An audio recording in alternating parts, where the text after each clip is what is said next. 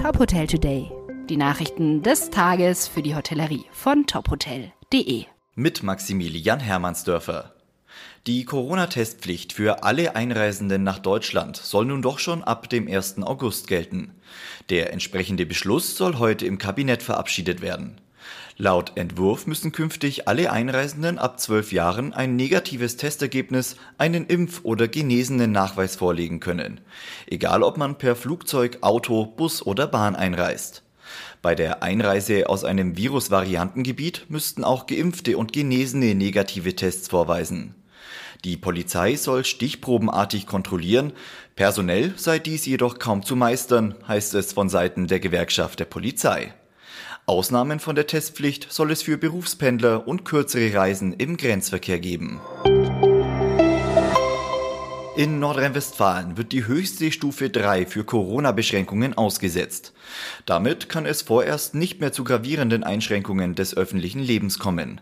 Zwar steigt die Zahl der Corona-Neuinfektionen seit Wochen, laut Gesundheitsministerium gibt es aber nur eine geringe Zahl schwerer Krankheitsverläufe sowie eine geringe Belastung der Krankenhäuser. Die Stufe 3 würde ab einem Inzidenzwert von 50 gelten und unter anderem die Schließung der Innengastronomie zur Folge haben. Wenn Kommunen diesen Grenzwert nun überschreiten, bleiben sie weiterhin in Stufe 2. Der DEHOGA NRW begrüßt diesen Schritt und findet es richtig, dass künftig mehrere Faktoren zur Pandemiebewertung herangezogen werden. Der französische Hotelkonzern Accor hat auch im ersten Halbjahr 2021 erhebliche Verluste eingefahren. Demnach ist der Umsatz im Vergleich zum Vorjahreszeitraum um 10% zurückgegangen. Im Vergleich zum Vor-Corona-Jahr 2019 habe sich der Erlös halbiert.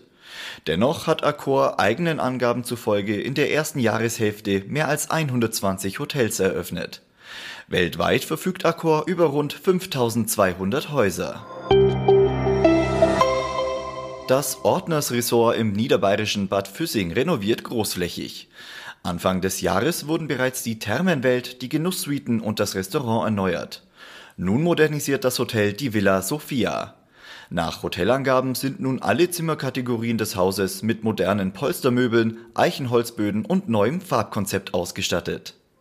Weitere Nachrichten aus der Hotelbranche finden Sie immer auf tophotel.de.